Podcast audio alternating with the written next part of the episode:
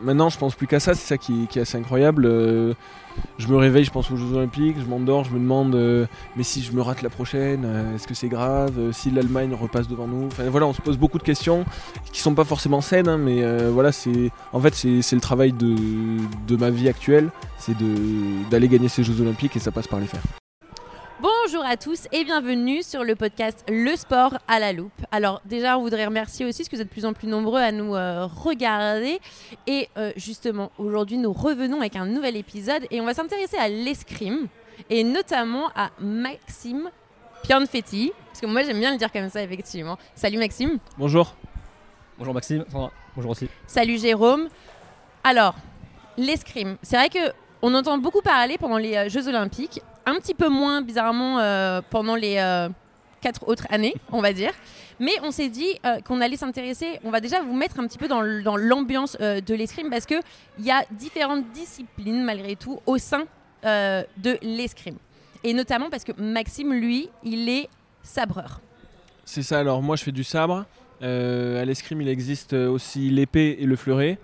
Alors euh, ce choix il s'est fait euh, un petit peu naturellement pour moi parce que dans mon club, euh, là où j'ai commencé l'escrime à Tarbes, bah, il n'y avait que du sabre, donc forcément j'ai fait du sabre et j'ai pas pu essayer autre chose.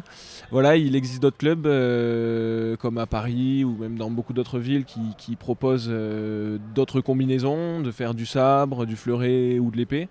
Et donc voilà, après c'est une question d'affinité avec un sport. comme un athlète, on fait souvent la comparaison pour, pour pour le choix entre le 100 mètres, le 200 mètres, le 400 mètres, euh, le 1500, etc. Euh, voilà. Là, c'est la même chose en fait. Voilà, c'est ça. On prend l'option qu'on a, qu'on souhaite ou celle effectivement. Euh, alors, on va voir effectivement dans, ces trois disciplines, on va dire qu'il y a quand même des différences parce qu'elles sont déjà ces trois armes différentes et notamment donc du coup des points de touche qui sont différents. Donc, on va faire un petit, un petit global sur, sur l'escrime. Alors déjà, il y a 55 000 licenciés, donc ça c'est les chiffres de la saison 2022-2023. Alors c'est vrai que, alors nous d'un aspect extérieur, euh, tu n'auras pas le même ressenti que nous, mais on avait, moi j'avais l'impression vraiment qu'il y avait beaucoup plus de licenciés parce que justement on sait que vous cartonnez aux, Jeux Olympiques, on remporte plein de médailles, donc on sait, moi dans ma tête c'était mais il y a beaucoup d'escrimeurs. Alors qu'au final, de ton spectre à toi, c'est pas forcément euh, le cas parce que 55 000, quand on regarde, effectivement, pour une fédération, on est plutôt dans les, euh, dans les fédérations plutôt moyennes, petites. Euh, bah, c'est sûr, on n'est pas aux 2 millions euh, euh, du, foot. Donc il y a vraiment une différence de perception entre l'intérieur et l'extérieur en fait. Tout à fait. Voilà. C'est pour ça que les chiffres sont plutôt intéressants. Et notamment pour ces 55 000 licenciés, il y a 760 clubs en tout cas sur Hexagone et sûrement Outre-mer du coup, en tout cas au national. Alors l'escrime, c'est un sport de combat. Euh, forcément, parce qu'on parle d'armes quand même, mais c'est également un art, parce que euh, l'escrime, c'est l'art de toucher son adversaire, donc justement avec le fleuret, l'épée, le sabre, euh, qui est donc du coup ton, ton, ton, arme de prédilection. Alors, j'ai quand même envie de dire qu'on fait attention parce qu'il a quand même son sabre à côté de lui. donc j'ai pas forcément envie de me prendre un petit coup de, un petit coup de sabre. Mais, mais voilà, il vous le montrera potentiellement après. Et donc, du coup, forcément, ces armes à l'escrime sont neutralisées. Donc, quand on dit elles sont neutralisées, c'est-à-dire qu'elles sont euh, pas dangereuses pour autrui. Euh, donc, elles ne sont pas tranchantes. Donc, c'est-à-dire que tu peux te déplacer, en tout cas, euh, dans la ville avec ces armes. Sans être arrêté par la police. Parce que, malgré tout, ça reste des. Effectivement, bah, après. on ne dira pas plus, mais il est quand même policier, donc au pire, bizarrement, c'est que limite, il aurait l'autorisation de, de, pouvoir le faire. Mais non. non. non. Mais, mais effectivement, donc elles sont neutralisées. Euh, donc elles ne sont pas tranchantes. Et effectivement, comme tu l'as dit, il existe le, fleuret, l'épée et euh, le sabre. Alors, petite particularité, le fleuret et l'épée sont davantage des armes, donc du coup, dites des stocks. Donc, ça veut dire où on va, c'est avec la pointe que l'on va aller toucher. Contrairement au sabre, où toi, c'est vraiment, bah, as plus de possibilités. C'est ça, avec le sabre, on peut venir toucher avec euh, n'importe quelle partie de la lame que ce soit le bout, que ce soit euh, sur le côté, que ce soit euh, avec le derrière de la lame. Voilà, on peut toucher avec n'importe quelle partie euh, au-dessus de la ceinture donc. en fait, il suffit juste d'un contact entre la lame et une partie qui est électrisée. Donc en fait, on porte une veste électrique ainsi qu'un masque électrique. Et il suffit juste du contact entre le sable de mon adversaire et une de ses parties électrisées pour que ben, le courant passe et que la lampe pour mon adversaire s'allume et donc euh, voilà, qui m'est touché. Donc si toi tu touches, c'est la lampe de l'adversaire qui s'allume ou Non, c'est si il me touche que sa lampe va s'allumer. Ah d'accord, donc on préfère quand même que ce soit la tienne qui Bien se- sûr, qui voilà. s'allume bien évidemment. Du coup, est-ce que le sabre est un petit peu la- l'arme la plus agressive, on peut dire ou- ouais. Des fois Alors la plus agressive, pas forcément, mais c'est vraiment euh, une arme qui, qui est plus, on va dire, euh, rapide. Euh, voilà, de- des trois sports que sont le fleuret, le- le- l'épée et le sabre. euh, le sabre est la plus rapide. Euh, par, par cette simplicité, euh, à l'inverse du fleuret et de l'épée, à toucher euh, notre, notre adversaire, parce que justement on peut utiliser toute, toute la surface de notre lame pour le toucher. Alors que voilà, ça va demander un peu plus de technique pour venir réussir à planter son adversaire, surtout au fleuret, j'ai envie de dire, où ils ne peuvent se toucher que sur le tronc. Euh, voilà, même si ça fait pas de l'épée euh, une arme qui est plus rapide que le fleuret. Non, tout à fait. Et justement, tu as bien fait de, de préciser qu'effectivement, le fleuret, donc quand on parle du tronc, c'est euh, donc déjà il n'y a pas les bras, donc ça s'arrête effectivement au niveau des, au niveau des épaules. C'est comme un petit peu les, les armures d'antan, on va dire. Donc c'est vraiment le, le- le corps qui est là, donc ni les bras ni les mains, certainement pas la partie basse du corps. L'épée, elle, tout le corps. Tout le corps. Donc là, c'est tout le corps, donc du, du haut de la tête jusqu'au bout des, euh, jusqu'au bout des orteils on peut aller euh, toucher et les mains également. Et toi, effectivement, la particularité, c'est que c'est le haut du corps, donc euh, tête comprise, mais pas les mains. Donc on s'arrête au niveau, je suppose, euh, des poignets. Donc il y a quand même une grosse partie, effectivement, comme tu l'as dit. Après, c'est très électrique à l'intérieur, en tout cas, c'est Moi j'ai une question. euh, Sandra a dit auparavant, auparavant pardon, le mot art. Est-ce que pour toi tu es un peu un artiste, Maxime? Tu t'en es un Euh, artiste oui, alors euh, moi je me vois plutôt comme un sportif que euh, comme un artiste. On peut être les euh, deux, hein. Oui, exactement. Mais euh, c'est vrai que euh, ben, à regarder, c'est vraiment euh, magnifique. euh, Ouais. L'escrime. Euh, alors même si pour les gens qui sont un petit peu euh, novices. euh, ils vont pas comprendre forcément grand chose du premier abord, Euh, mais ça reste quelque chose qui est vraiment joli à voir. Euh, oui, moi je trouve que ça se rapproche euh, vraiment d'un art. D'accord. Mais en même temps, il, il existe. Alors, toi, effectivement, c'est pas ta spécialité, mais il existe l'escrime artistique également. Exactement. Donc effectivement, et, et même tout ce qui est combat, euh, parce que on- ça, ça rappelle aussi à l'antan, et notamment c'était des, euh, des, des sports à l'époque, on les appelait pas les, des sports, mais c'était euh, à la cour aussi, donc c'était un, un sport euh, très noble. Euh, donc il y a aussi euh, ce côté-là, et puis les, tenues dans lesquelles il le, il faisait euh, à ce moment-là. Donc voilà, avec les, avec capes, etc. Enfin, on a tous un petit peu cette image justement de ces, duels qui, pouvaient avoir lieu. Effectivement, après, c'est un côté très artistique et effectivement, c'est très très beau, très rapide. quand on le regarde, c'est vrai qu'en tant que spectateur, quand on regarde, c'est waouh, waouh, waouh, comment ils font déjà? Parce que c'est. Enfin, c'est quand même pas rien, quoi. Et notamment par ta spécialité qui est le sabre, où là, effectivement, c'est encore plus rapide parce qu'on peut aller toucher, effectivement, de plein de manières euh, différentes. Et avec ton arme, euh, donc c'est. euh, avec ton arme. Ça fait bizarre de dire ça d'un seul Ouais. coup. Et du coup, Maxime, est-ce qu'il y a une partie un peu entretien sur le sabre de toi-même ou? Euh, alors, euh, nous, on a beaucoup de chance euh, par rapport. euh, quand je dis nous, c'est les sabreurs. hein. Oui. On a beaucoup de chance par rapport au fleuret et à l'épée, euh, qui eux, justement, ont euh, un bouton. euh, c'est ça? C'est comme ça que ça s'appelle? La mouche. Voilà, une mouche, voilà, elle, le- elle le sait mieux que moi. Mais Euh, normal, toi, tu es sur le sabre. C'est ça, euh, ils ont une mouche euh, à monter, il y a tout un, tout un, comment dire, un système euh, à préparer en amont. Il faut pas que donc leur mouche, c'est comme un bouton, il faut pas que ce bouton il s'enclenche euh, au-dessous d'une certaine pression. Donc il y a beaucoup de réglages pour eux qui sont à faire et ils peuvent passer des heures, hein, vraiment Et ils le réellement font des heures. il y a un peu un staff qui fait pour eux ou... Ah ben, en fait, construire une épée, un sabre et un fleuret, alors un sabre un petit peu moins, mais c'est quelque chose de très personnel. D'accord. Euh, un petit peu euh, ouais, l'instar d'une raquette de tennis pour, son, Ouais. pour, son, pour, le, pour le joueur. Et donc généralement oui, la plupart des, des, des escrimeurs se montent leurs armes eux-mêmes. Mais Oh. donc, euh, donc oui, nous... Que toi, euh, elle est adaptée à toi. Ouais voilà, c'est ça. Moi je la monte à peu près de, ma, de, de la manière que je veux. Seulement un sabre à monter, c'est pas très compliqué. C'est juste une lame et puis un capuce. Ce que je vous avais Le là. du coup, c'est cette partie-là. Voilà, c'est ça. Ok. puis La la poignée, au poignée fait. à mettre. Ah, Non, poignée, le- la capuce, capuce. c'est vraiment euh, ce qui est euh, métallique là autour. ça, voilà. Ok, d'accord. Qui va venir protéger les doigts. Et donc, euh, et donc voilà, c'est pas très compliqué. Après, on peut tordre la lame d'une certaine façon pour qu'on se sente plus à l'aise.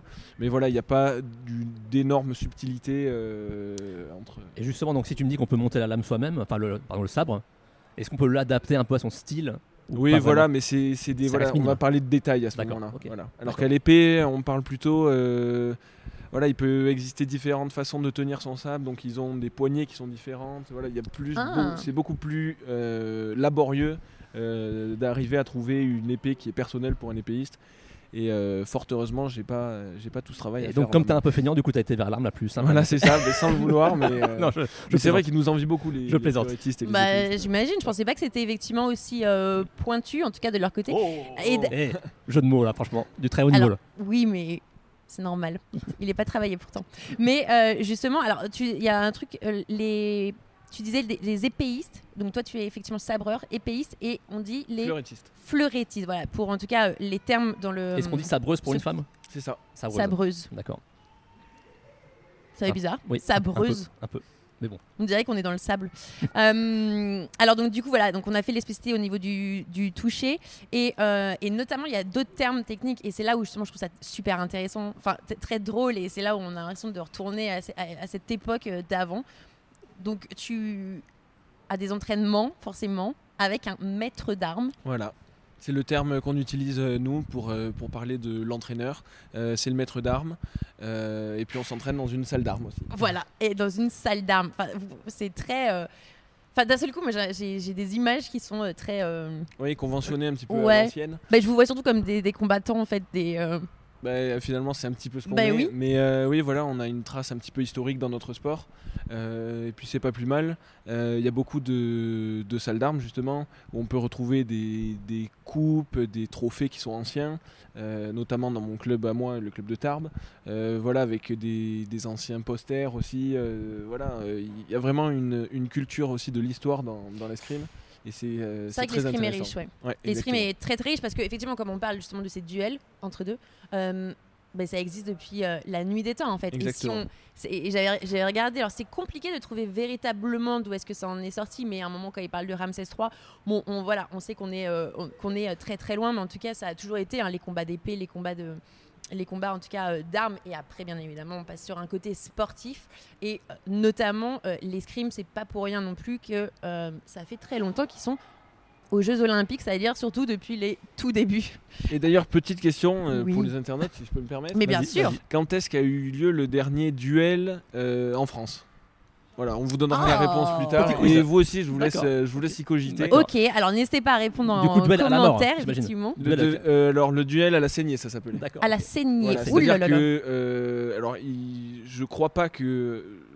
En fait, je sais plus si, si la mort était euh, entre guillemets autorisée, mais en tout cas, à la première goutte de sang, euh, le duel était terminé et remporté par celui qui a fait saigner son adversaire. Et donc, du coup, il y a un moment Ok. d'histoire où le duel a été rendu donc illégal, j'imagine. Voilà, c'est ça. D'accord. Ah bah oui. Et je crois que ce dernier duel d'ailleurs n'était pas vraiment légal. Je veux pas dire de bêtises et on se retrouvera un peu plus tard pour la Merci réponse. Maxime pour ce petit quiz.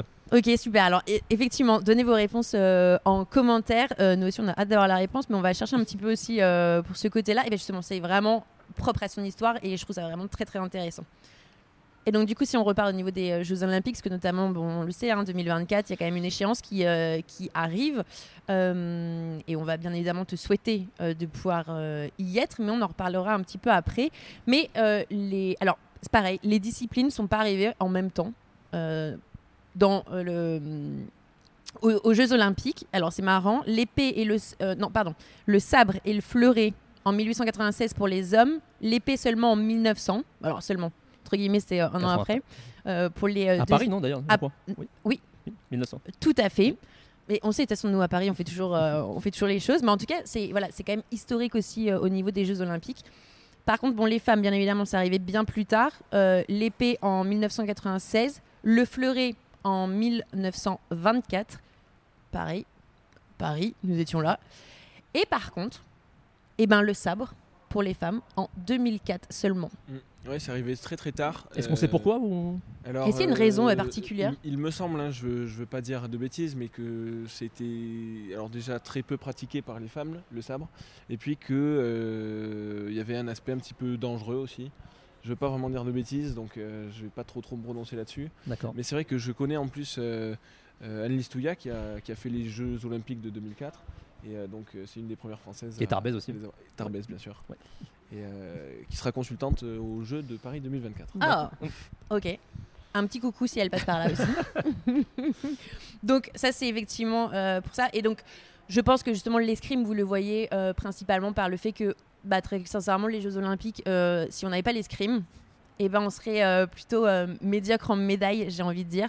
Mais euh, même si on en gagne beaucoup dans d'autres sports, mais voilà, l'escrime, ça reste le sport qui est le plus médaillé en France. En tout cas, enfin, en tout cas, si mes sources sont, bonnes. Elles sont bonnes. Voilà, numéro et je pense que bizarrement, ça va continuer, et notamment avec Paris 2024 qui, euh, qui va arriver.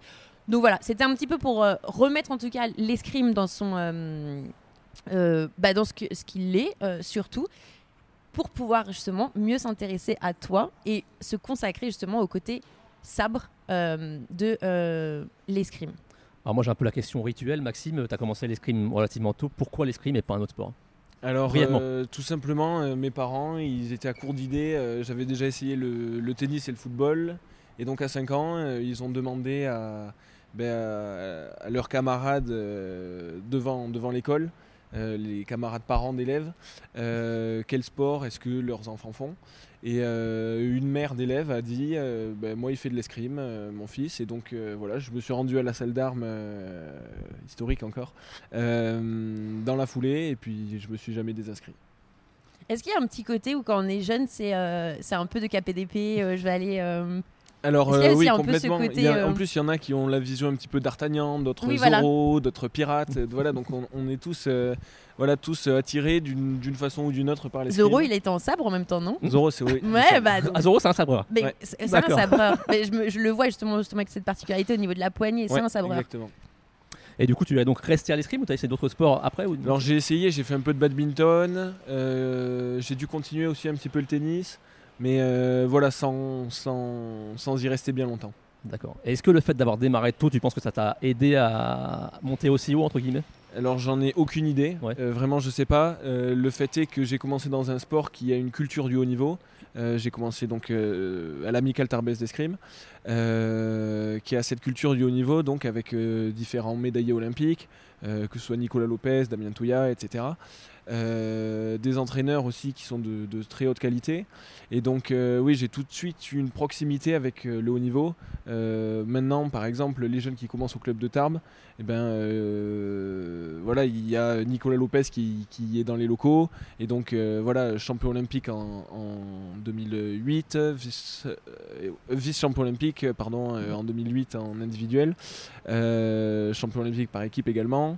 Euh, donc voilà, on a cette proximité en fait. euh, c'est c'est pas quelque chose qui nous semble inatteignable quand on est jeune euh, de connaître quelqu'un qui, qui a. Qui Tu a parlais avant de Damien Touya, est-ce que toi il t'a inspiré euh, dans ta carrière? Oui, clairement, Ouais, c'est clairement. c'est une des, des icônes pour moi dans, dans l'escrime. En plus, maintenant, il est entraîneur à l'INSEP, alors je, le côtoie, je le côtoie régulièrement. Entraîneur du sabre féminin.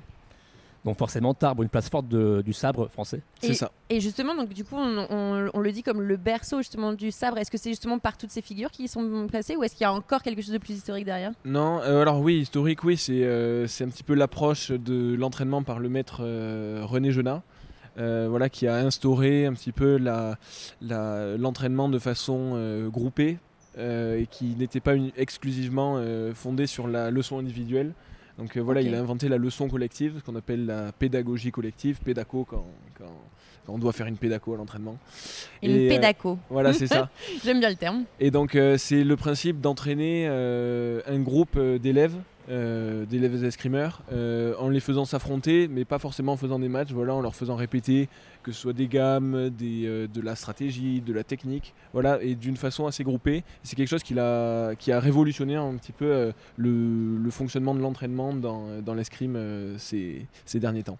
Et donc moi je trouve que ce qui est beau c'est que tu es encore donc licencié là-bas euh, donc 19 ans après. Ouais, c'est ça. Mais c'est vraiment une belle fidélité Maxime. Oui, ben, Belle c'est- loyauté. C'est euh, c'est mon terroir, hein, moi je suis tardé. Est-ce que tu aurais pu aller partir ailleurs à, à des moments où pas Euh, oui, c'est une question qui s'est posée, bien sûr, euh, parce que euh, voilà, euh, on, en- on y reviendra probablement, mais l'escrime, c'est un sport qui, qui n'est pas professionnel. Mais voilà, moi, j'ai des attaches, notamment euh, avec beaucoup de gens euh, de, de mon club, de ma ville, etc. Et donc, euh, on a essayé de faire en sorte que, que je puisse rester euh, dans, des, dans de bonnes conditions au club de Tarbes. D'accord. Donc du coup, t'as un peu aussi euh, l'enfant du pays, non?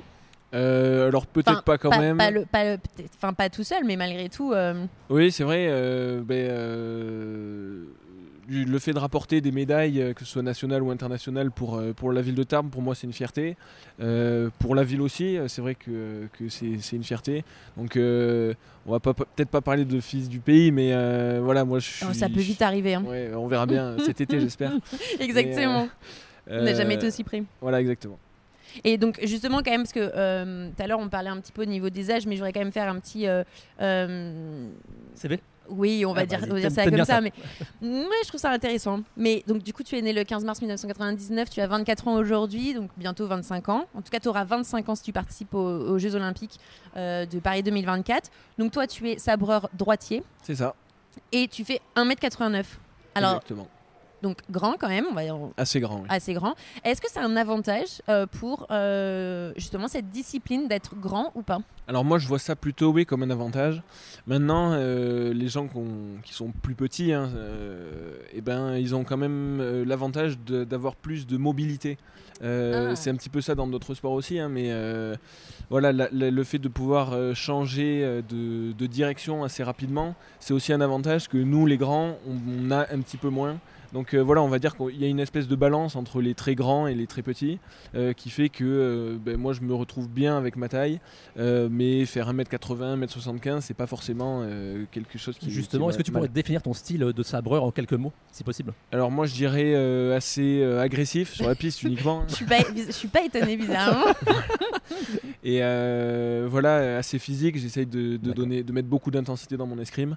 Euh, voilà, agressif et physique. Apparemment, tu peux être un peu nerveux par- hors, de, hors des pistes parfois aussi. Ouais, sur lu. la piste, un petit peu hors des pistes, mais euh, j'essaye de, de canaliser ça, beaucoup de préparation mentale. On en euh, parlait également on après, en ouais. reparlera, Ouais. ouais. Ouais.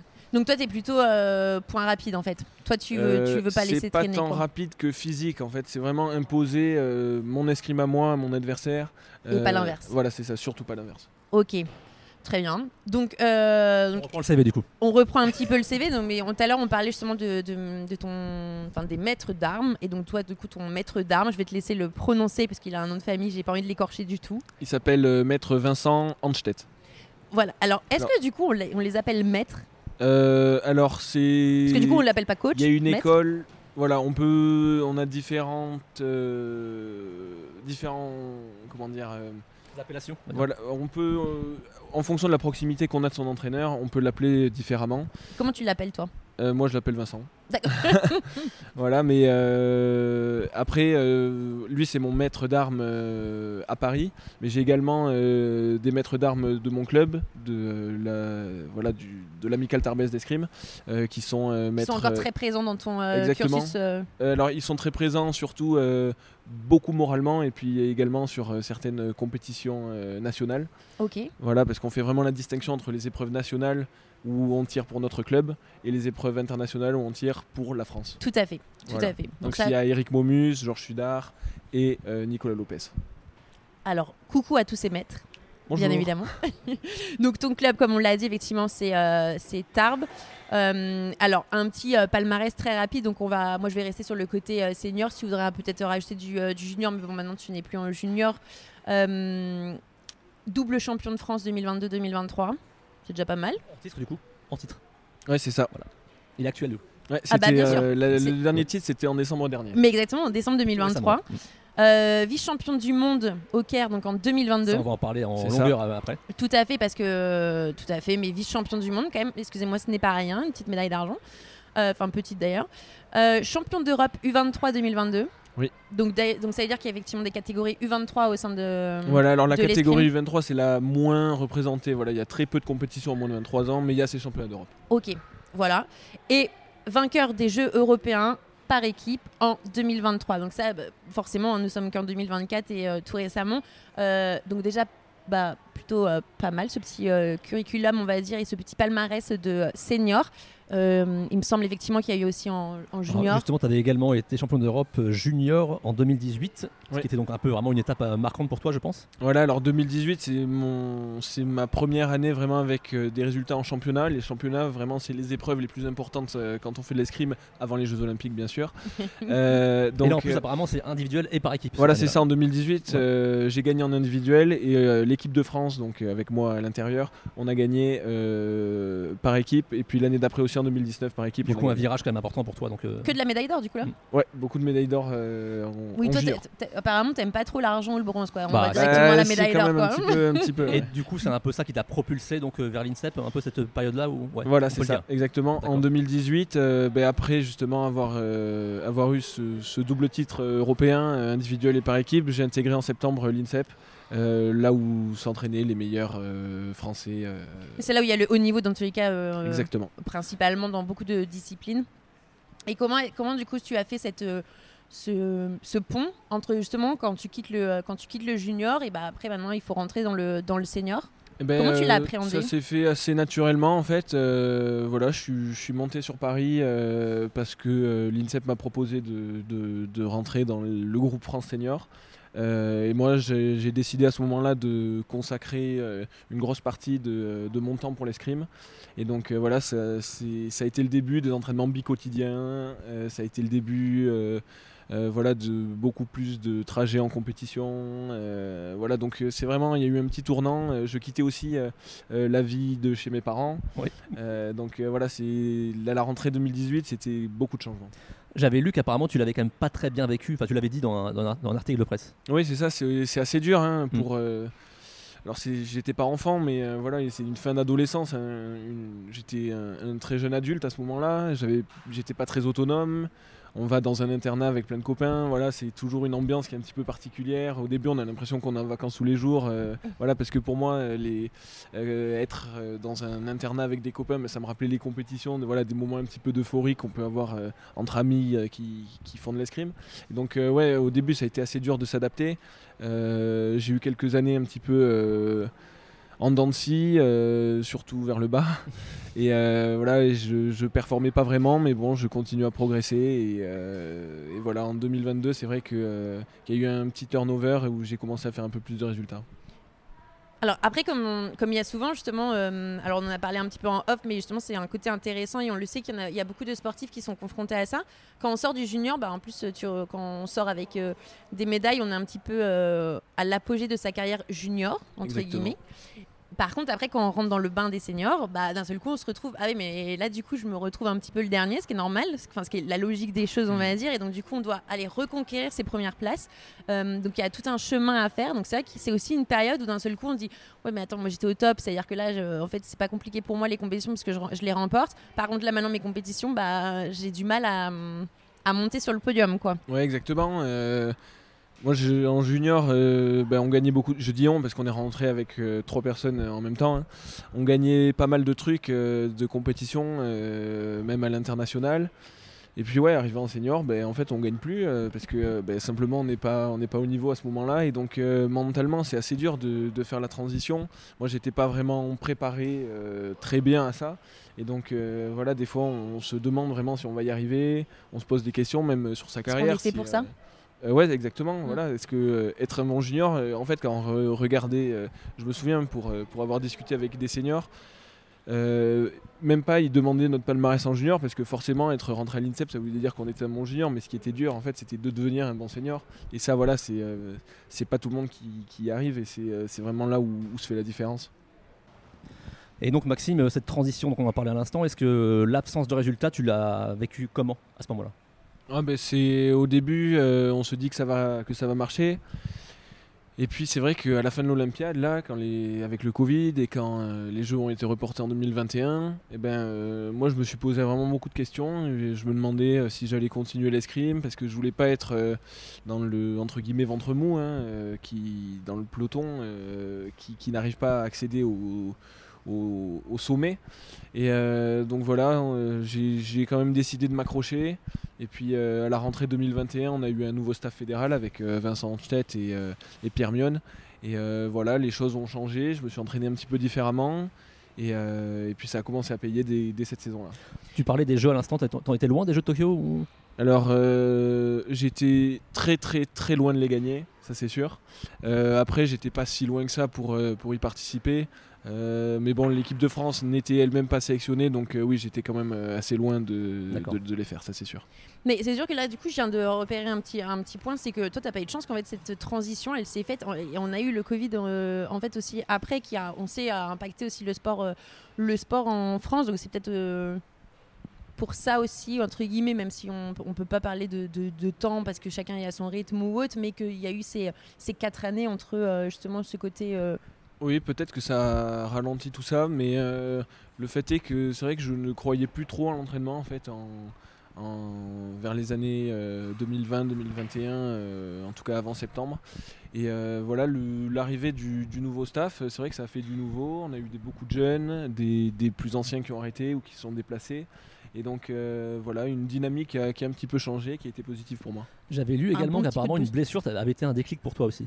Voilà, alors en alors, septembre 2022. Non, pardon, bah, janvier, je confonds toujours janvier et septembre. ah, c'est rentrée scolaire ouais, rentrée scolaire. Et donc, euh, donc en, janvier pardon, 2022, je me suis blessé au, euh, au genou, au plateau tibial antérieur. Et en fait, ça m'a permis de faire une pause un petit peu sur l'escrime. Euh, une pause qui a duré euh, à peu près deux mois. Une pause, quand je dis pause, c'est pause d'entraînement hyper intensif. Hein. Je continuais bien sûr à m'entretenir et à, faire des leçons. Euh, voilà. Mais c'est vrai que ça a permis pour moi de prendre du recul un petit peu, de regarder, de réfléchir. Et ça m'a fait beaucoup de bien. Et donc j'ai réattaqué vers mars, mars ou avril, je sais plus. Et en fait j'étais pleine bourre. Et cette blessure, c'est comme si elle m'avait permis de progresser. Et donc ça nous amène vers ce fameux, c'est mondiaux 2022 en Égypte où tu vraiment tu exploses en fait. Ouais, c'est ça. La phase de l'escrime mondial. C'est ça, ouais. Euh, vraiment. Euh... Bah, du numéro 1, je crois. Hein. Ouais, c'était, il était numéro 1 mondial à l'époque. Euh, Kim Jong-un, il s'appelait. En, demi, en demi, du coup, tu le. C'est en demi que tu le Non, lui, je l'ai battu en 16ème de finale. En, en 16ème de finale C'est vraiment une énorme surprise. Ouais, c'est ça. C'est quand même exceptionnel quand justement on se dit que 16ème de finale, on se dit ok, donc il y aura quand même encore les, euh, les quarts, les demi et potentiellement la finale. Et c'est sûr que des fois, quand on tombe toujours vers ces. bah voilà, les. Les, on va dire le, le top du top, bah, c'est un petit peu soit c'est un bon booster, on va dire, soit c'est un peu décourageant en se disant bah là je vais peut-être pas aller euh, au moins jusqu'au euh, jusqu'au quart ou au demi quoi. Ah, ben là franchement ça a été un bon booster, hein. bah, ça c'est sûr. On vous rappelle médaille d'argent. Est-ce que tu croyais avant la compétition ou tu y allais un peu En fait cette compétition je l'avais préparée euh, sur l'aspect mental, hein. je l'avais préparée. ce que je voulais c'était c'était pas la gagner, c'était être prêt en fait à, à performer, c'était être au maximum de mon niveau de l'année. Et en fait c'est ce que j'ai réussi à faire ce que, ce que voilà, j'ai réussi à, augmenter euh, assez drastiquement mon niveau de, jeu sur la piste. Euh, et, c'était l'objectif et ça m'a mené à une deuxième place. Et qu'est-ce qui t'a manqué justement pour atteindre cette première place? Un, point apparemment. Euh, mais ça s'est joué à très très peu. Bah, ouais, ça s'est pas joué à grand Qu'est-ce qu'on se, qu'est-ce qu'on se dit justement dans qu'est-ce qui m'a manqué à un moment pour justement parce qu'on le sait décrocher le titre de euh, champion du monde, c'est pas rien, c'est un step supplémentaire. Euh, une deuxième place, c'est exceptionnel, enfin c'est extrêmement bien, c'est sûr. Mais il y a le côté où qu'est-ce que je peux faire pour que la prochaine fois ce soit moi? Ben, M'entraîner un petit peu plus. Voilà, c'est euh, vraiment essayer de, de, comprendre pourquoi j'ai pas mis ce point-là.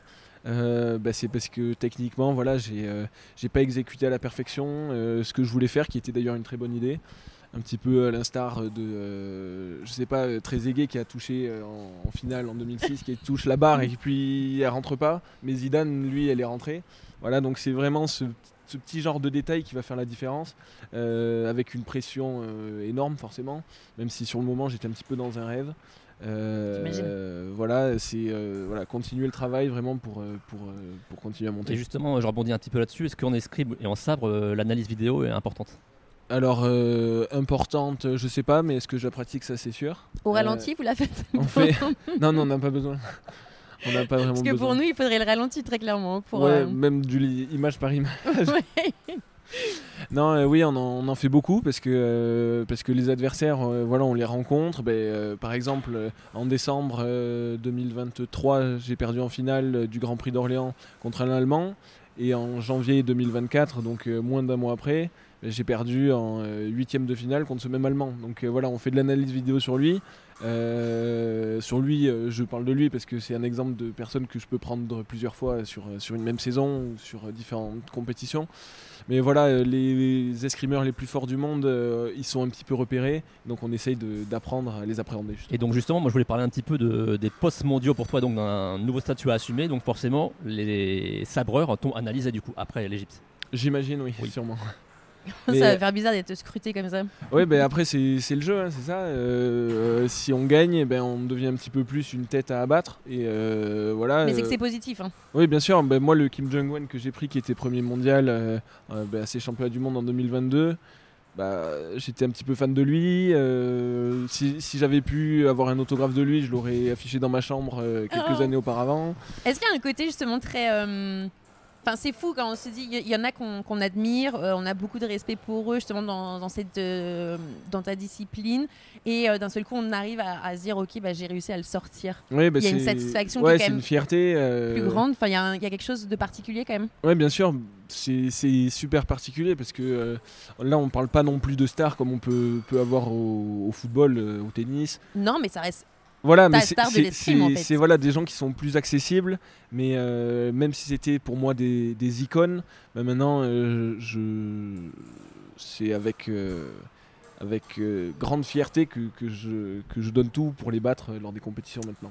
Et du coup, donc, après ce parcours de dingue donc, euh, au Caire, est-ce que tu as senti un peu que ton image avait changé dans le monde de l'escrime? Ah oui, alors euh, c'est là où il y a quelque chose d'un peu paradoxal qui s'est passé, c'est que euh, ben euh, il y avait ce que il y avait que mon image en fait euh, avait changé, il y avait aussi ce que je pensais que mon image avait changé. Donc voilà, j'ai je- voilà, c'est ça. Euh, je, je réfléchissais un petit peu à la place des gens, ce que les gens se disaient de moi, euh, comment ce que les gens se disaient avant de me prendre en compétition. Et voilà, donc il y avait, je psychotais beaucoup. Et voilà, c'est c'est assez dur de d'aller en fait un petit peu vite euh, d'arriver dans le très haut niveau. Mais euh, voilà, c'est quelque chose que, euh, que j'apprends à faire. Je fais pas mal de préparation mentale, euh, surtout depuis, euh, bah, depuis le Caire euh, 2022. Et, euh, et c'est très important. En fait, C'est-à-dire qu'au Caire, t'avais pas de préparateur mental? Si, j'en avais un, mais euh, c'est vrai que je mettais un petit peu moins l'accent dessus euh, à l'époque parce que euh, je voyais moins en quoi ça pouvait être utile. Et t'as vite compris que c'était voilà, très utile. euh. Voilà. Comme tu l'as dit également dans appréhender. l'article de presse, euh, à haut niveau, tout le monde sait, sait tout faire, donc c'est vraiment le mental qui fait la différence. Exactement. Ah, ça c'est sûr. Ouais, le mental. Mais euh, après, on n'est plus sur la technique, entre guillemets, on est vraiment sur. euh, Ouais, c'est ça, la technique, en fait, euh, la stratégie, euh, le physique, euh, ben, tout le monde, euh, on, est, on est au top du niveau. Euh, et voilà, la différence euh, elle se fait. euh, c'est un, un vice-champion olympique, euh, justement, de sable qui m'a dit ça euh, en janvier 2023 que euh, ben, 80% de la performance va se faire dans la tête. Et pour entrer un peu dans le détail, toi, c'est quoi ta préparation mentale concrète Enfin, sans euh, dévoiler de secret, on va dire. Je dévoile pas, messieurs. Non, je rigole. non, non. Euh, Attends, ma fais attention s'il y a des adversaires qui. euh, Et il parle français en plus. Non, non, non. Euh, non, euh, mentalement, ben, euh, j'essaye de, de préparer, de, de préparer les matchs, d'être plus serein, surtout sur les matchs d'ouverture où euh, je suis tête de série. Donc euh, voilà, encore une fois, sur le papier, je suis censé être meilleur qu'eux, comme un Djokovic qui va prendre en premier tour de, de, de l'US Open ou je ne sais quel tournoi. Euh, voilà, euh, censé être meilleur, ça ne veut pas forcément dire être meilleur. Et donc euh, voilà, c'est essayer d'appréhender déjà les matchs d'ouverture de compétition contre des gens qui ont, qui ont déjà commencé la compétition la veille, parce que j'ai la chance actuellement d'être dans le top 16 mondial et donc de ne participer qu'au tableau final euh, sur les Tu es compétitions. actu- actuellement numéro 9 mondial, ça ou... Actuellement numéro 9, oui. D'accord. Peut-être ça aura changé. euh, Oui, d'ici le- Voilà. La diffusion. Mais euh, Ah, voilà. dis-nous pas que tu vas être top 3 d'un seul coup là, parce Non, que. non, non. Au mieux, j'ai été quatrième l'an dernier. Mondial? Ouais, mondial. Ex numéro 4 mondial? Ouais, c'est ça. D'ailleurs, on avait autant de Wow. points qu'avec le 3, mais il avait fait un meilleur résultat que moi, du coup, il était troisième. Et C'est ex- mais c'est une très bonne. euh, donc forcément, la préparation mentale, ça aide à appréhender un peu ce côté up and down, on va dire. Ouais. Ouais, la exactement. compétition. Ouais, c'est ça. Et puis il y a plein de choses à aborder parce que euh, le premier match, le deuxième match, c'est des matchs un petit peu d'ouverture. Après, il y a les matchs euh, de milieu de journée, comme le tableau de 16. Et puis, euh, on arrive en quart de finale où on fait un match pour une médaille, en fait. Et donc, ça devient un match qu'on- qui est appréhendé de façon différente parce que forcément, on se dit, si je gagne ce match, bah, je vais être sur la boîte. Et après, euh, bien sûr, une demi et une finale, ça s'aborde de façon différente parce que une fois qu'on est sur la boîte, c'est vrai qu'on veut aller le plus haut possible. Donc euh, voilà, il y, a- plusieurs, euh, plein de choses à faire mentalement. Donc on se prépare via de la visualisation, cohérence cardiaque, méditation, etc. Et euh, voilà, il y a énormément de travail à faire là-dessus. Toi, tu dis sur la boîte. Ouais, la boîte, c'est le podium. Mais oui, non, mais ça, moi j'avais compris. Ouais. sur la boîte. Euh, du coup, je voulais parler un peu de ta saison brièvement. Donc, euh, elle est plutôt bonne pour l'instant, on va dire, avec une deuxième place. Donc, t'en parlais auparavant à Orléans, Grand Prix d'Orléans, et ce titre de champion de France. Ouais, c'est ça. bah, décembre, ça a été un bon mois pour moi. Ouais. Euh, malgré le fait que je me sois fait un petit peu mal à la cheville droite. Euh, voilà, j'ai bien récupéré en tout cas de ça pour le moment. Euh, on croise les doigts pour que ce soit fini les bobos. Et oui, donc un bon mois de décembre avec la deuxième place au Grand Prix d'Orléans où justement moi j'ai pris ma revanche sur celui qui m'avait battu en finale du Caire en, le, en le battant. C'est l'allemand Zabos, ça Ouais, non Non, c'est- le Hongrois que j'ai battu. Ah, pardon, oui, euh, pardon, ouais. Le Hongrois du Caire que j'ai battu en tableau de 16 euh, à. Orléans. Voilà, et euh, ouais, c'était une très bonne journée euh, et c'était vraiment génial. Beaucoup de spectateurs, ça donne un petit avant-goût des, des JO. Oh, un petit avant-goût des JO. Parce que justement, euh, on sait aujourd'hui tous les sportifs euh, de haut niveau sont en- principalement, pour beaucoup, sont en attente des qualifications euh, pour Paris 2024. Au vu de ton palmarès, tu as peut-être une grande chance quand même d'y aller, mais on peut jamais effectivement euh, se dire euh, qu'à 100% on y va tant qu'on n'a pas cette confirmation. En tout cas, les, juste euh, pour euh, à titre indicatif, les qualifications seront euh, dites euh, début avril, en tout cas pour, ça. Maxime, tu tout à moins pourrais, pour est-ce que tu pourrais un petit peu nous expliquer en quelques mots comment ça marche cette euh, qualification olympique? Ouais, alors je vais essayer de vous Pour nous expliquer. assurer, c'est concis. 95% où il va être ça. quasiment clair. sûr d'y être. Allez, vas-y, à toi de jouer. Alors, euh, en gros, euh, pour sélectionner une personne euh, aux Jeux Olympiques, il faut que cette personne elle soit. Alors, elle peut être dans une équipe qui est sélectionnée aux Jeux Olympiques. Ça, c'est la meilleure des façons de sélectionner quelqu'un. Donc, je reprends. En gros, euh, pour sélectionner une équipe aux Jeux Olympiques, il faut que cette équipe elle soit euh, dans le top 4 mondial Top 4 mondial. De à la fin de la sélection olympique, ou qu'elle soit euh, la meilleure équipe de son pays, de son continent, pardon, En enlevant les quatre premiers du monde. Ah Ok, ouais, alors ça attends, fait attends. 8 équipes en fait. D'accord. Ah oui. Donc, alors, on a le top 4 mondial. Ouais. oui. Donc Plus actuellement, euh, je Oui, sais- oui, On est situé où? Corée, Hongrie, USA, France. Ouais. Voilà, Euh, France 4ème France 4 au classement olympique euh, sélectif. Ok. Et ensuite, euh, on va rajouter une équipe par continent. D'Afrique, du coup. Afrique, Ok. Donc une africaine, Océanie. une européenne, une asiatique, ça va avec euh, Océanie, et une, euh, voilà, c'est c'est tout. D'accord. Et euh, Ah bon bah, Europe, Afrique. Non, mais ils, pardon, ils ont mis. euh. Ils ont mis euh, Asie, Asie, Océanie, avec euh, Ça arrive souvent ensemble, ok. également au foot d'ailleurs, euh, dans les qualifs. Voilà, ouais. c'est ça. Ok. Et donc euh, actuellement en Europe, euh, c'est l'Italie. En... en Amérique, c'est le Canada. En Afrique, c'est la- l'Égypte. Et en Asie, c'est euh, la Chine, je pense. Ok. Voilà. Donc, si je comprends bien, la France étant actuellement quatrième mondiale Voilà. par équipe au Elle a le droit d'envoyer Voilà. trois sportifs sur l'épreuve individuelle. Donc le la sélection se Seulement fait par équipe. Voilà. Et sur l'épreuve individuelle, chaque équipe sélectionnée a le droit d'envoyer trois personnes. Ok. Donc là, euh, pour l'instant, ça va? C'est bon. Donc là, Donc pour en gros, si a- la France est quatrième mondiale et que tu es dans le top 3 français, tu iras au JO. Exactement. Voilà. En individuel. Voilà, oui. Et après, vient se rajouter une personne par équipe sélectionnée D'accord. qui fait uniquement le par équipe. Et ensuite, si une équipe n'arrive pas à se sélectionner, ce qui est le cas, euh, par exemple, je Pas pour pense nous, mais- actu- actuellement, c'est l'Allemagne, la première équipe européenne qui n'est pas sélectionnée. Ok. Mais il y a un Allemand qui est très fort. Ouais. Alors, comme c'est quoi l'arrêt qui fait qu'il va pouvoir faire les jeux? C'est parce que en Europe et en Asie, qui sont euh, entre guillemets les deux continents les plus forts, ben, les deux meilleurs athlètes non sélectionnés par équipe vont pouvoir faire les Jeux Olympiques. Un peu comme une wildcard, quoi. C'est pas vraiment une wildcard parce qu'il. Je vais pas parler de mérite, mais euh, en fait au classement c'est vraiment les deux meilleurs euh, européens. Donc voilà, c'est une règle de sélection qui fait qu'ils y vont. Donc pareil pour l'Asie, les deux meilleurs asiatiques feront les Jeux Olympiques, un africain et un américain. Oui, donc ça veut dire que heureusement que le numéro 1 mondial est forcément au JO. Quoi. Voilà, c'est ça. Voilà. Ben, là, le numéro 1 mondial qui est. euh, alors, à l'heure d'aujourd'hui, c'est un, un Géorgien. Ben, son équipe n'est pas sélectionnée, mais lui, il est sélectionné, du moins pour le moment, mais même lui, c'est déjà quasiment fini, euh, du fait qu'il est euh, dans les deux premiers du continent européen. Mais donc, si on regarde, donc France, nation numéro 4, toi, numéro 1 français, Pour le moment, oui. pour le moment. Oui, on croise les Ça doigts. va ça va rester dans le monde. ça, ça- ça peut, tout, tout peut changer. Il reste encore quelques, quelques compétitions. Ok. J'ai deux questions par rapport au JO. Et juste, il y a une Pardon. autre façon de sélectionner encore au jeu. Vas-y, vas-y, pardon. c'est que euh, une fois que tous ces pays sont représentés, eh ben, euh, par exemple, la Géorgie est représentée, euh, comme je vous ai expliqué, la France est représentée, comme je vous ai expliqué. Mais il y a des pays comme par exemple euh, l'Angleterre, euh, la Roumanie, euh, qui ont aussi des tireurs qui sont excellents. Et donc, dans chaque zone, c'est-à-dire dans chaque continent et euh, l'Asie avec l'Océanie, il va y avoir un tournoi et le gagnant de ce tournoi aura un ticket olympique. Ah, ce qu'on Ah appelle un TQO voilà, en fait. ouais. qui- Ouais. voilà, c'est ça, exactement, un TQO, Un quoi? Un un TQO. TQO. tournoi de Qualification qualification olympique. Voilà. Ouais, c'est ça. Ok. Et, et donc, ces euh, TQO, ils ont lieu quand? Ces on TQO, ils ont lieu, il me semble. Bientôt, du coup? Ouais, dans pas très longtemps, mais en- nous, en tout cas, en tant que Français, on Non, on, y n'aura échappe, pas à y faire. bien évidemment. Mais euh, c'est-à-dire que là, en gros, c'est, on a l'impression, parce qu'on on l'a dit, qualification pour l'escrime, c'est début avril, euh, Ouais. enfin vers par là, en tout cas, où on aura les, euh, les noms, en tout cas des, des sélectionnés. Entre guillemets, il reste pas beaucoup de temps.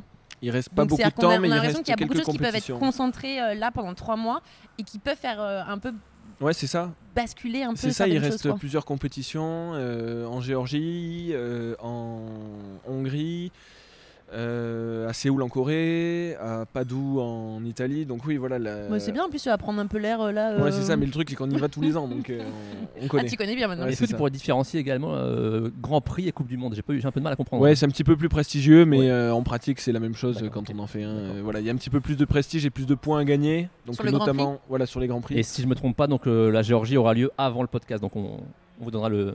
le résultat Euh, euh, voilà. en lien. Tout à fait, parce que c'est mi- euh, euh, mi-février.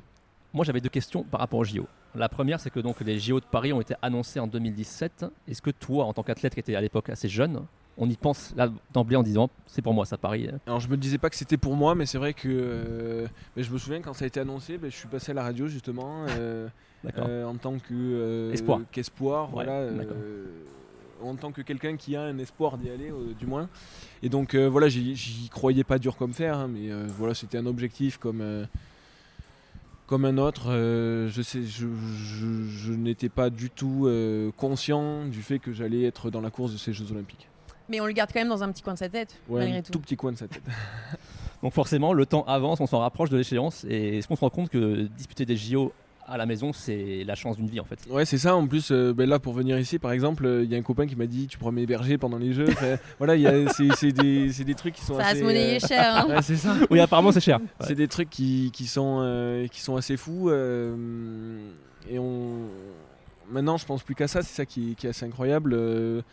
Je me réveille, je pense aux Jeux Olympiques, je m'endors, je me demande, euh, mais si je me rate la prochaine, euh, est-ce que c'est grave Euh, Si l'Allemagne repasse devant nous? Enfin voilà, on se pose beaucoup de questions qui sont pas forcément saines, hein, mais euh, voilà, c'est en fait c'est le travail de, de ma vie actuelle, c'est de- d'aller gagner ces Jeux Olympiques et ça passe par les faire, Une médaille d'or, je suppose? bien sûr. Et est-ce que tu Deux connais le lieu où ça aura lieu du coup Ah, bien sûr, c'est au Le Grand, Palais. Oui, mais est-ce que tu Oui. as déjà été voir Non, moi j'ai jamais vu. J'ai jamais vu le Grand Palais euh, de l'intérieur. Oui. Euh, voilà, beau. apparemment c'est déjà vu. Mm. Apparemment c'est grandiose, ouais, euh, ils viennent d'être rénovés. J'ai pas eu la chance d'aller voir les championnats du monde en 2010 euh, qui ont eu lieu au Grand Palais euh, pour l'escrime. Mais voilà, je compte bien monter sur la boîte là-bas. Le podium pour Paris, pour les gens qui habitent à Paris. Mais d'ailleurs, justement, euh, il y a une particularité, il me semble, euh, que l'escrime en général, leur, euh, les grandes compétitions sont toujours dans des très beaux écrins. Ouais, c'est ça, euh, franchement. Enfin, dans, des, euh, dans des lieux qui sont, assez, qui sont quand même très majestueux. Mais, mais parce que vraiment, ça fait, ça fait toujours un- ce rappel à l'histoire. ouais. à l'hi- à l'histoire de cette noblesse, justement, qui était beaucoup plus. euh, maintenant, c'est tout niveau so- social, hein, bien évidemment.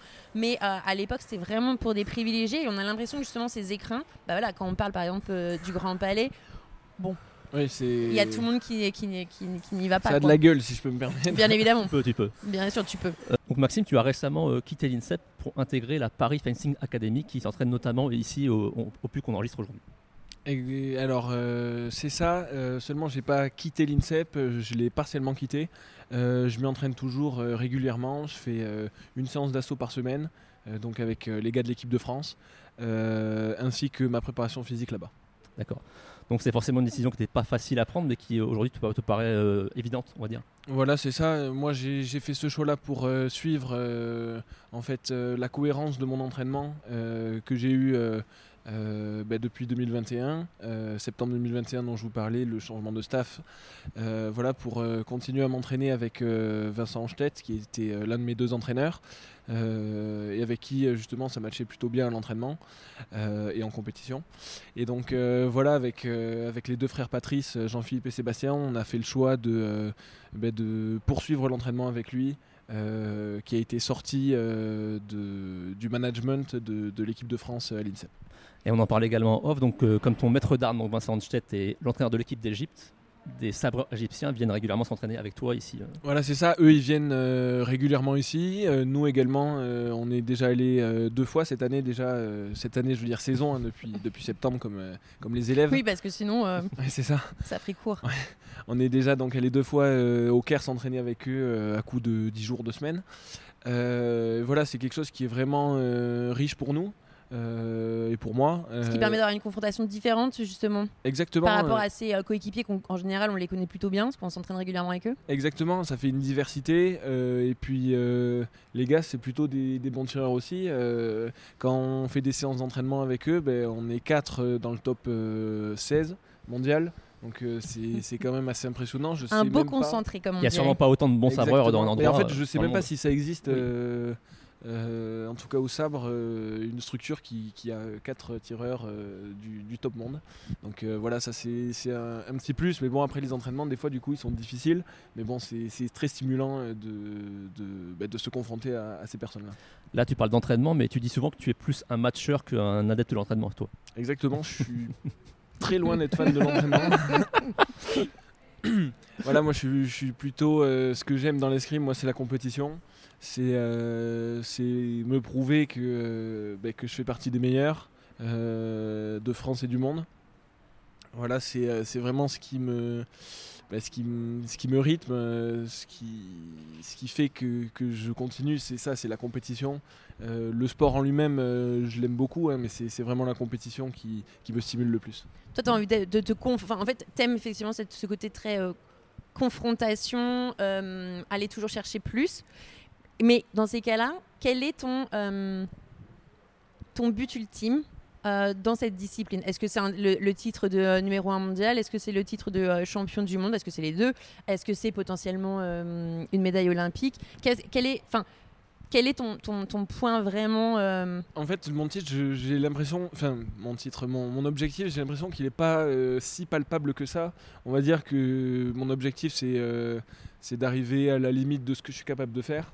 Euh, donc, euh, si c'est euh, être premier mondial, ben, on peut dire que c'est ça mon objectif. Mais voilà, en fait, euh, j'ai aucune. En fait, tu te le mets vers toi-même et pas, et pas vers la discipline. Dans le ouais, sens où c'est plutôt. plus toi, je vais me dépasser jusqu'à ce que justement j'ai atteint, enfin, ou en tout cas j'ai pris tout ce que j'avais à prendre dedans. Mais c'est pas par exemple, là je vais vraiment faire, tu vas faire forcément le nécessaire, mais c'est vraiment, bah moi mon, mon but, euh, mon objectif c'est en tout cas ce titre quoi. Enfin, voilà, alors champion, bien quoi. sûr, euh, être champion olympique, c'est quelque chose euh, dont je rêve, hein, et on va pas se cacher que c'est un, un de mes objectifs. Mais euh, voilà, c'est c'est- en fait c'est un tout. C'est le tout en fait, c'est d'arriver euh, à, à m'exprimer au mieux sur cette piste euh, lors des compétitions. Et donc euh, ça passe forcément par bah, par des titres, par des, des médailles, des bah, des placements, des classements pardon. euh, euh, Grimper au classement. Voilà, FIE, Fédération internationale de l'escrime. Euh, voilà, donc on va dire que j'ai pas. Oui, s'il fallait palper, euh, s'il fallait donner vraiment un, euh, un nom à ce que je voudrais être, c'est ben, premier mondial et champion olympique, euh, double champion olympique pour le moment. Mais voilà, euh, qui sait combien de temps va durer ma carrière euh, Si on parle de Los Angeles également, si on parle de Brisbane, même en, en 2032, là, je, je, j'ai- je- je saurais même pas encore parler. On de- va déjà laisser ça. passer Paris Voilà, 2024 c'est ça. qui, euh, qui Très prend belle déjà. euh, transition, puisqu'on a encore un thème à aborder, c'est un peu le double projet, on va dire, et la vie hors escrime. En fait, moi, je trouve que de l'extérieur, on voit l'escrime comme un sport, on va dire, très médiatisé, notamment au moment des JO, mais c'est un sport amateur, l'escrime, comme on dit, pas pro. Exactement. ouais, Est-ce qu'il y a des prize money dans les grands prix, les Coupes du Monde ou- Alors des prize money non, il y en a pas, ça c'est sûr.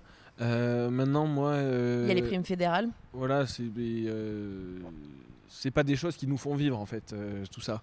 Euh, moi, ce qui me permet euh, à l'heure actuelle de vivre, c'est euh, surtout euh, mes partenaires et notamment euh, mon employeur qui est la police On nationale. le voit sur ton survêtement. Exactement. Je me tourne depuis le début un peu comme ça pour euh, pour qu'on voit les cuissons. J'ai envie de mettre un bruit de gyrophare. Est-ce que tu pourrais décrire brièvement euh, cette convention, en quoi elle consiste? Alors c'est plus qu'une convention, hein, c'est vraiment euh, un emploi. Euh, moi je suis policier euh, sportif de haut niveau, c'est-à-dire que euh, dans, euh, dans la police nationale, euh, ben, on peut retrouver la police scientifique, on peut trouver les gardiens de la paix, euh, tout le corps euh, juridique, etc. Euh, ben, moi je suis dans le corps des sportifs de haut niveau, de la police de la police nationale exactement. Donc euh, Je savais pas que ça existait. Ben, moi non plus avant, je ne savais pas.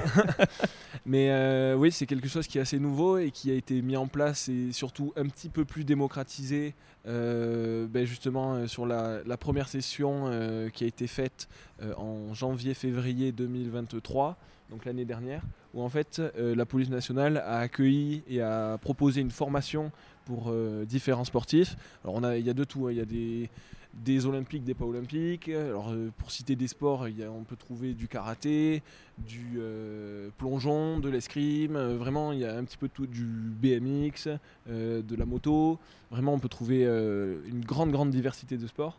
Et euh, voilà, donc euh, en fait c'est une formation qui nous a permis de rentrer dans la police nationale et de la représenter. Donc euh, voilà, d'avoir euh, d'avoir vraiment ce partenariat entre, entre eux et nous. Mais, donc du coup, vous la, vous la représentez, enfin quand je dis vous, c'est tous les sportifs, vous la représentez, mais euh, qu'est-ce que toi de ton côté, est-ce que vous avez des missions particulières euh, au sein même euh, de la police nationale? Parce que pour beaucoup de personnes, bon, la police nationale, c'est ceux qui sont là pour nous défendre, bien évidemment, ou être présents et assurer la sécurité de, de la nation. Mais donc du coup, c'est sûr que quand on dit, par exemple, j'ai intégré la police, bah, on pourrait se dire, bah, demain, je peux le voir en uniforme dans la rue ou...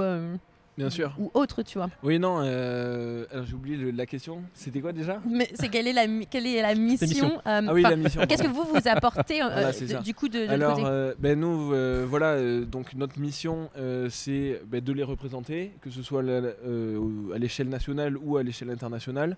Et puis aussi, euh, on, on leur doit, entre guillemets, euh, certaines journées, euh, voilà, qui vont servir, euh, comment dire, Ah, grosso modo, sur la communication, euh, sur la, euh, voilà, sur des médias. On fait de la communication exactement. Ok. Euh, voilà, pour la police nationale, que ce soit sur les réseaux sociaux ou sur différents salons, des portes ouvertes. voilà, on, on a enfin, j'ai par exemple été mobilisé pour euh, les villages rugby. Je ne sais pas si vous en avez entendu parler euh, Oui. lors de la Coupe du Monde. Voilà. Bien sûr, j'y étais d'ailleurs. Voilà, où euh, donc on les représentait, puis on discutait, puis voilà, on, on est un petit peu. Vous êtes un peu les ambassadeurs en fait de, la, ça, de la exactement. police nationale. C'est Ok. exactement ce que j'allais dire. Et ben je ne savais pas effectivement que, la police nationale avait en tout cas ce, ce, ce, ce secteur justement pour les athlètes de haut niveau et ce qui te permet effectivement d'avoir bah, déjà de un on va pas se le cacher un salaire pour pouvoir vivre aussi et, et donc du coup il s'accroche également en tant que bah, partenaire aussi euh, sur, euh, Exactement. oui. sur les tenues. Ok. Mais donc du coup, il n'y a aucun... euh, alors là, je vais dire en globalité, escrimeur qui en vivent aujourd'hui, Eh ben alors, euh, il y a certains escrimeurs qui en vivent, bien sûr. mais par les partenariats? Voilà, c'est ça, c'est pas. que par le euh, partenariat, voilà, en fait. c'est ça. On n'est pas euh, Enfin, salarié de la fédération, par exemple, Non. où on ne vit pas de nos résultats.